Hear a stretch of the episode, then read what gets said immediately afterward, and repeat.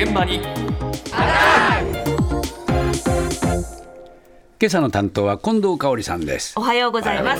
す。値上げ、値上げの日々なので、はい今日は野菜に関して節約につながるお話をしたいと思います。いいですねはい。まずはですね、捨てるはずの野菜の切れ端なんかを利用して、もう一回収穫を目指そうという再生栽培はいというお話。えーあの、ネギの根の部分捨てないで、再び育てて収穫するとか、えー大根の葉っぱだけをこう、どんどん伸ばして、えーなめしにするとか、まあ昔からある生活の知恵なんですけれども、えー今改めて注目されていて、そういう類の動画なんかがすごく人気を集めている。そうかそうかですよね。ええで、まあその中のお一人、イラストレーターで再生栽培のスペシャリストとしても活動している大橋明子さんにお話ちょっと伺ったところ、今の時期はお家の中での水耕栽培、水での栽培、これが水も腐りにくくておすすめということだったんで、えーまずですね、特に初めての方が育てやすい油中の白菜の再生栽培について教えていただきました。硬い芯のところが中央のところにあるんですけれどもちっちゃい葉っぱのを少し残すような感じで三角形ぐらいに切り出す感じでその芯の底のところを5ミリぐらいお水にねちょっと触ってるぐらいでいいんでグラスみたいなものに入れてできれば毎日お水取り替えていただくもうそれだけなんですけど3週間もあれば結構立派な葉っぱになってるんじゃないかなと思います。水栽培の場合は78センチぐらいの大きさの葉っぱをちょっと何枚か収穫するぐらいな感じのあの収穫量はねとても小さいんだけどでもそれをちょっとあのハサミでチョキチョキと刻んでおみおすけにまあ入れたりとかなんかラーメン作る時に野菜が足らないみたいなそういう時にこう加えたりチャーハンとかね。ぜひあの気楽な感じで本当あの元手がかかってないんでね、まあ、水栽培だったら水と入れ物さえあればいいんであのお試しいただきたいなと思います。気楽にできそうですね楽にできそうですよね。えせっかくなので育った後の白菜の写真をお借りしました。結構立派にちゃんと育ってますよね、これだけ出てきたら確かにハサミでちょきちょきっていうのは分かるなと思いましたし、器なんかちょっと考えたら食べるグリーンインテリアみたいな感じになりますか？なりますかねちなみに、ええ。今が旬で、えー、と白菜と同じ油中の小松菜、うん。これもすごく強いのではじも、ええ。初めての人が育てやすいそうなんですけど、はい。小松菜の場合は買ってきた時に下についてる根のところをのちょっと上から切ってグラスに入れて育てると、はい。ちなみにこちらが小松菜です。はあ、はあは結構育ちますね。本当だ。あ、そうですえね。えニョキニョキっと生えてくるんですね、本当に。水入れときゃゃいいわけでしょ？水にちょっとつけとけばいい、つけとけばね、えそれだけなんですって。え栄養も何にもいらないんでしょ？何にもいらないんです。ええ楽ですね ね、えーそうなんですよね。これだけでも取れるんだったらいいなと思いましたけど、大橋さん他にも玉ねぎ、ニンニク、唐辛子、パプリカ、トマト、バジルとか、まあ、はい。50種類から60種類ぐらい挑戦してきて、えーご自宅の庭には今20以上のプランターが並んでいるっていうことなんですよね。でえで今ご紹介した白菜とか小松菜も水耕水栽培じゃなくて土に植えるともう元と同じような大きくて立派な白菜ができるので慣れたらぜひ土も試してほしいとも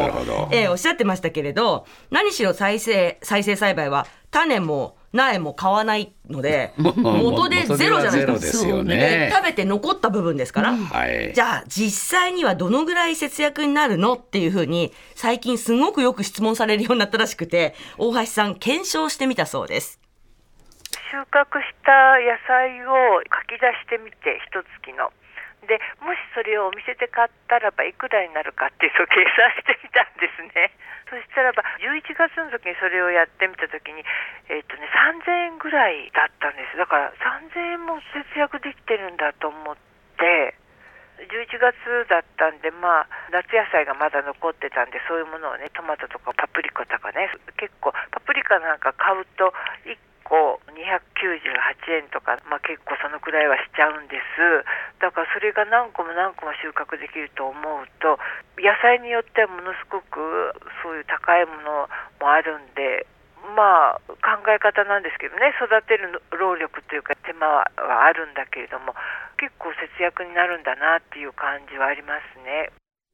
月3000円はね大きいですよ。多いですよね、ええ。まあこれ大橋さんスペシャリストですしね、夏と冬ではまあ収穫の量も変わってきますけれども、はい。何しろ捨てるはずだったもので3000円節約できればもう万々歳かなと。そうですね。はい、だけどこういうふうに何かを育てたりするのは苦手っていう方もいらっしゃいますよ安子さん。はい。えいらっしゃいますよねって言いながら安子さんのことを思ってましたが 私も 方法がありますか？えそういう方向けにまた別の手をちょっとご紹介したいと思います。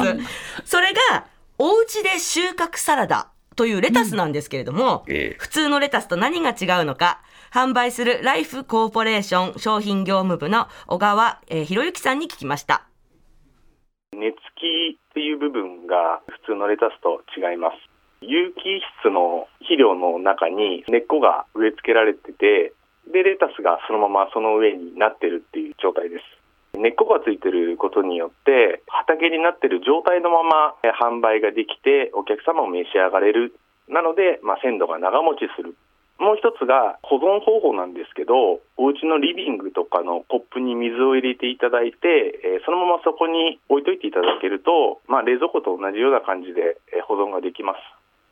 買ってから2、3日後もすごいパリパリしてますという声をいただいたりですとか、本当に必要な分だけちぎって使えるので、無駄なくお野菜が使い切れますという声をいただいたことがあります。